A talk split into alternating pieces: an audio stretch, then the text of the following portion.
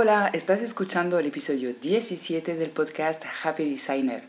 Soy Noé, diseñadora gráfica y la fundadora del estudio online de branding Lunes Design. He creado este podcast para compartir el backstage de mi estudio, cómo me organizo y qué hago para que este negocio sea sostenible y me permita dar lo mejor de mí en cada proyecto. Hoy vamos a hablar de una forma muy efectiva de tener éxito con tu emprendimiento como diseñador gráfico y es ofreciendo una experiencia memorable a tu cliente, de las que le hace sentir especial y que aporta un alto valor percibido a tu servicio porque sí, se habla mucho de que es importante crear contenidos, compartir en redes sociales, trabajar el SEO de tu web, etc. Pero cuando hablamos de marketing para negocios creativos, hay otras cosas que funcionan muy bien para promocionar tu negocio y la experiencia que crees para tus clientes a lo largo del proceso de diseño es una de ellas. De hecho, creo que es algo imprescindible contemplar a fondo cuando queremos ofrecer servicios con precios más elevados. La idea es diseñar una experiencia que haga sentir a tu cliente que está trabajando con un profesional de verdad. Y eso hará que tus diseños sean percibidos con más valor. Piensa que la experiencia para un servicio de diseño es como el packaging de un producto. Es el envoltorio, básicamente. Y de la misma manera que no se te ocurriría empaquetar una joya de alto valor en una bolsa del Mercadona, no puedes acompañar tus diseños buenísimos de una experiencia muy sosa, en plan, te mando un preso, luego un email, luego otro email, la factura un zip y ala.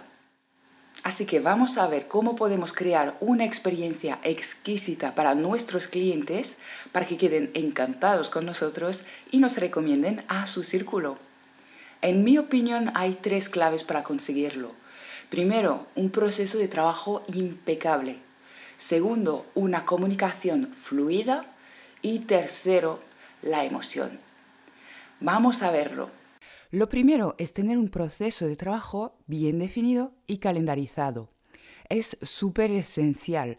El objetivo principal es que puedas cumplir con tus plazos de entrega hacer tu trabajo creativo en las mejores condiciones y ofrecer a cada cliente exactamente la misma experiencia.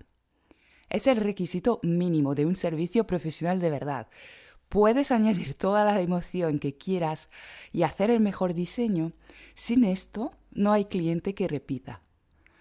Para empezar a crear procesos para tus servicios, haz un listado de todas las tareas necesarias para llevarlo a cabo desde el momento que un cliente te pide preso hasta la entrega final. Luego, y es un poco lo complejo, has de prever el timeline del proyecto, es decir, qué tareas se hacen en qué momento y cuáles son los desencadenantes.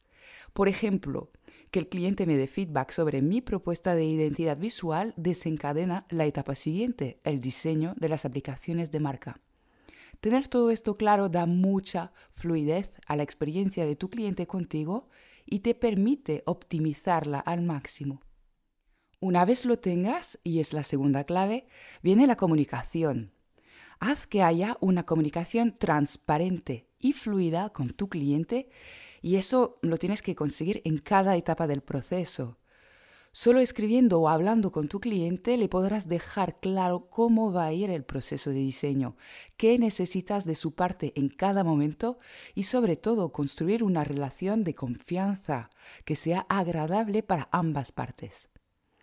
Hablo de comunicación después de hablar de procesos porque básicamente si tú no tienes mucha claridad sobre tu proceso, va a ser imposible comunicar, transmitir esta claridad a tu cliente. Creo que es algo típico de los diseñadores principiantes. Y, la verdad que lo he visto también en menos principiantes, pero el hecho de mantener una comunicación fluida al principio del proyecto mientras todo va bien y en cuanto el proceso se complica un poco, que el cliente pide revisiones y más revisiones y ves que la fecha de entrega prevista empieza a ser comprometida, pues un diseñador así principiante suele desaparecer. Ya no contesta los emails, no sabe indicar plazos ni tranquilizar a su cliente y se pierde la comunicación. Esto, la verdad, si lo haces, perjudica mucho tu reputación y la percepción que tiene tu cliente de tu negocio. Imagínate tú, siendo cliente, vivir esta experiencia. No, no es nada agradable, no es como quieres que pase em, el hecho de delegar un servicio de diseño a un profesional.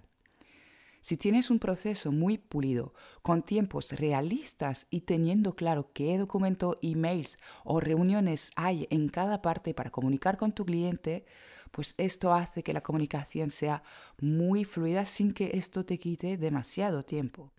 Si esta parte te pierde un poco, si estás perdido con procesos y comunicación, que sepas que he creado un pack con las plantillas que uso en mis procesos de branding para que puedas tú implementarlos en tu negocio en pocos minutos.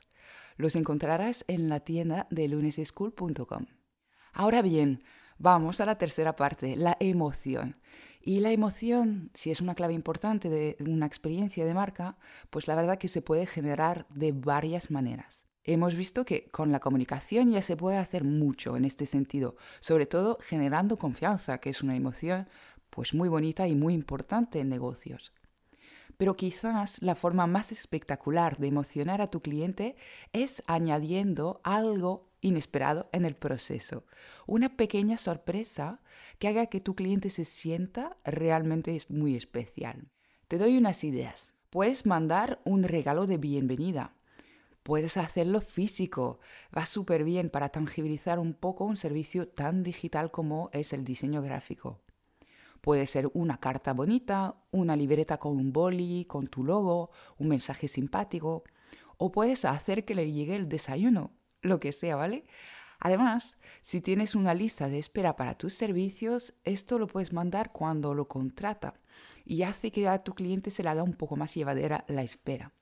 También puedes dar acceso a una biblioteca de recursos y tutoriales propios o a un grupo de Facebook exclusivo para clientes.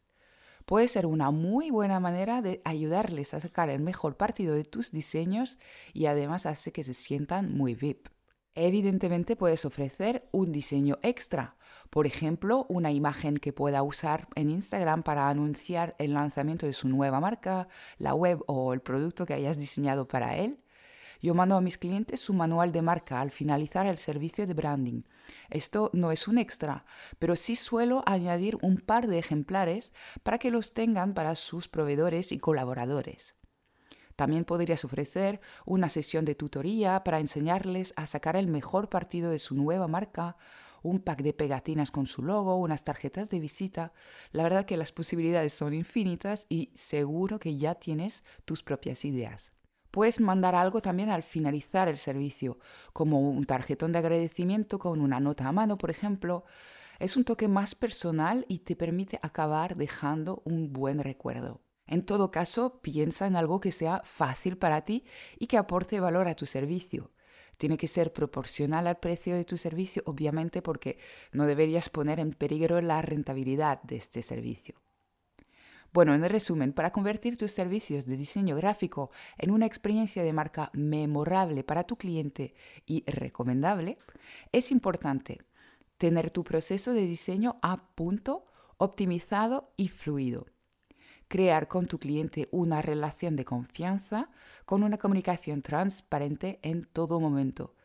Y finalmente, planteate añadir un pequeño extra a tu servicio para sorprender y fidelizar a tus clientes.